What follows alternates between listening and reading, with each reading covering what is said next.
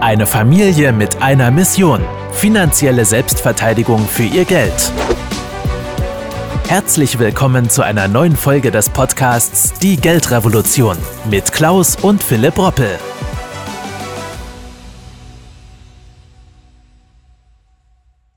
Diese fünf Fehler werden Sie in 2022 schon ein kleines oder großes Vermögen kosten. Wenn die Kurse schwanken und die Aussichten alles andere als wirklich sicher sind, machen Sparer und Anleger immer wieder eigentlich die gleichen Fehler. Genau aus diesem Grunde gilt es vor fünf verbreiteten ja, Finanzfehlern zu warnen und mögliche finanzielle Kollateralschäden so gering wie möglich zu halten. Und das Jahr 2022 gerade im Punkto Investment, Geldanlage erfolgreich auch für sich besser zu positionieren und zu bestreiten. Der erste Fehler ist definitiv, sich zu sehr von der Angst leiten zu lassen und gerade in turbulenten Zeiten die Nerven zu verlieren. Sprich nicht in Panik zu verfallen, wenn es einmal nicht so gut läuft. Und es ist nun mal normal im Leben. Das hat der Börsenabsturz im Frühjahr 2020 eindrucksvoll bewiesen, als nach dem schnellen Kurssturz ja die Geschichte einer märchenhaften Rallye an der Börse folgte. Wer in diesen Zeiten seine Anteile beispielsweise einfach behalten hat oder im Kurstief sogar noch nachgekauft hat, konnte seither ordentliche Gewinne einstreichen und zählte zu den Gewinnern. Es ist demnach von Vorteil, immer eine Strategie auch zu wählen und diese nach Möglichkeit auch konsequent durchzuhalten, die auf Disziplin und Geduld basiert. Viel zu oft beobachte ich Menschen, die nach nur einem Jahr ihre komplette Anlagestrategie schon wieder über den Haufen werfen, um den nächsten Hype ja hinterher zu laufen. Sogenannte Spekulanten. Langfristig wird ein solches Verhalten zu massiven Wohlstandsverlusten führen und die eigene Souveränität beim Thema Vermögensaufbau und Vermögensschutz auf eine ganz harte Probe stellen. Zwar haben die letzten Jahre tiefe Spuren in der Wirtschaft natürlich der meisten Länder weltweit hinterlassen und in Form auch natürlich von einer steigenden Inflation und hoher Staatsverschuldung in dieser auch immer deutlich äh, erkennen lassen. Doch trotzdem wäre es fatal, jetzt aus Misstrauen gegen das gesamte Finanzsystem ganze Depots nur in Gold umzuschichten oder mal von jetzt auf gleich äh, alles äh, dem Bitcoin zu vertrauen. Beides eignet sich meiner Meinung nach eher als Beimischung vielleicht in einem Depot oder gerade Bitcoin sind mit ihren großen äh, Kursschwankungen extrem hochspekulativ mit Totalverlust Aussicht nicht ausgeschlossen. Dementsprechend ist mein Vermögen auch relativ stark an den weltweiten Börsen gewichtet, wobei wir beim Fehler Nummer zwei wären.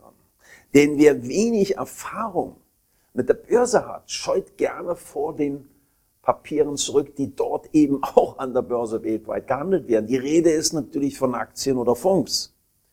Natürlich sind diese beiden Anlageformen selbstverständlich auch mit Risiken wie jede andere Geldanlage auch verbunden und können in Krisenzeiten auch schon mal natürlich deutlich auch mal an Wert verlieren, wenn man zu früh aufsteigt.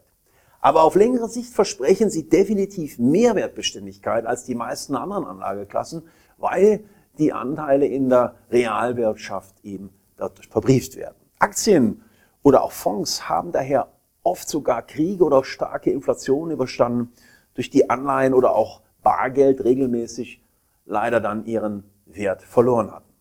Ein einfachstes Rechenbeispiel macht schon deutlich, nehmen wir dafür mal an, die Inflation liegt bei zwei Prozent und die Zinsen bleiben bei null Prozent. Dann sind nach zehn Jahren von 100 Euro gemessen an Kaufkraft nur noch 82 Euro übrig.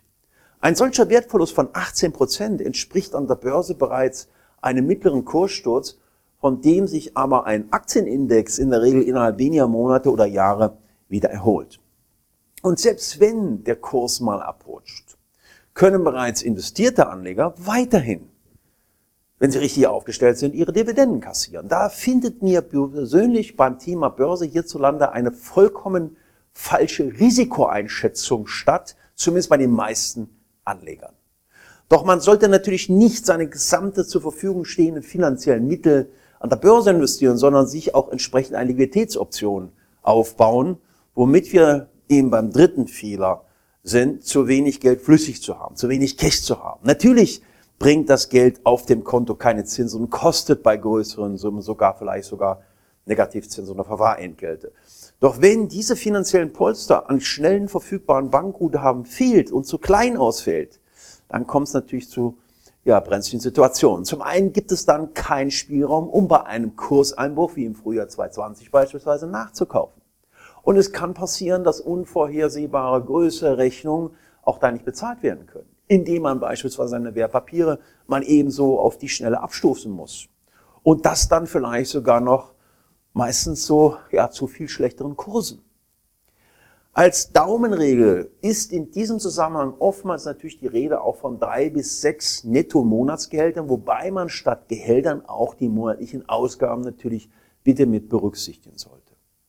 Und der vierte und vorletzte Fehler ist natürlich meiner Einschätzung nach bei sehr, sehr vielen Spar- und Anlegern immer wieder vorzufinden, und zwar die Tatsache, dass man zu viel Geld nur in einem Land geparkt hat, zum Beispiel nur in Deutschland. Auf den ersten Blick ist es durchaus nachvollziehbar, Geld im eigenen Hand, Heimatland anzulegen. Klar, wir sind heimatverbunden. Ich möchte jetzt gar nicht darauf eingehen und abzielen, einzelne inländische Aktienunternehmen schlecht zu reden. Da sind gute dabei. Sondern vielmehr auf das Währungsrisiko hier mal aufmerksam machen. Denn wer weiß, wie lange der Euro- und Dauerpatient auf der Intensivstation ist. Und wenn ich mir zum Beispiel die Depotzusammenstellung von Menschen anschaue, ist dies zu 90 Prozent, manchmal sogar zu 100 Prozent immer sehr eurolastig. Also man sieht kaum US-Dollar oder Schweizer Franken Währung. Dieses Risiko ist vielen aber gar nicht so bewusst. Doch dass der Euro seit Jahren ein Dauerpatient, wie gesagt, ist, habe ich ja schon gesagt. Und das sollte eigentlich jedem auch bekannt sein. Und der letzte Fehler bezieht sich natürlich nochmals auf den eigenen finanziellen Status quo. Auch hierbei stelle ich immer wieder fest, dass die eigene Situation oft vollkommen komplett falsch analysiert wurde. Fragen wie, wie lange arbeite ich noch? Wie viel Geld brauche ich im Ruhestand? Wie viel Rente kann ich erwarten? Wie viel Steuern muss ich auf die Erträge und Gewinne zahlen von dem Ersparten? Werden gar nicht konkretisiert, werden zum Teil ausgeblendet aus Unwissenheit. Wichtig ist aber auch die Frage, wie viel Risiko jemand vertragen kann oder besser gesagt nicht vertragen kann. Wer sich nämlich zu viel Schwankungsbreite beim eigenen Portfolio zumutet, unter Umständen genau im falschen Moment die Nerven verliert, Wobei wir wieder beim ersten unserer fünf Fehler wären. Das sind so die Punkte, die mir sehr, sehr stark.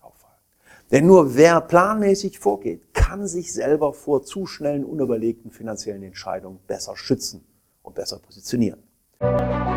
Vielen Dank, dass Sie heute wieder mit dabei waren.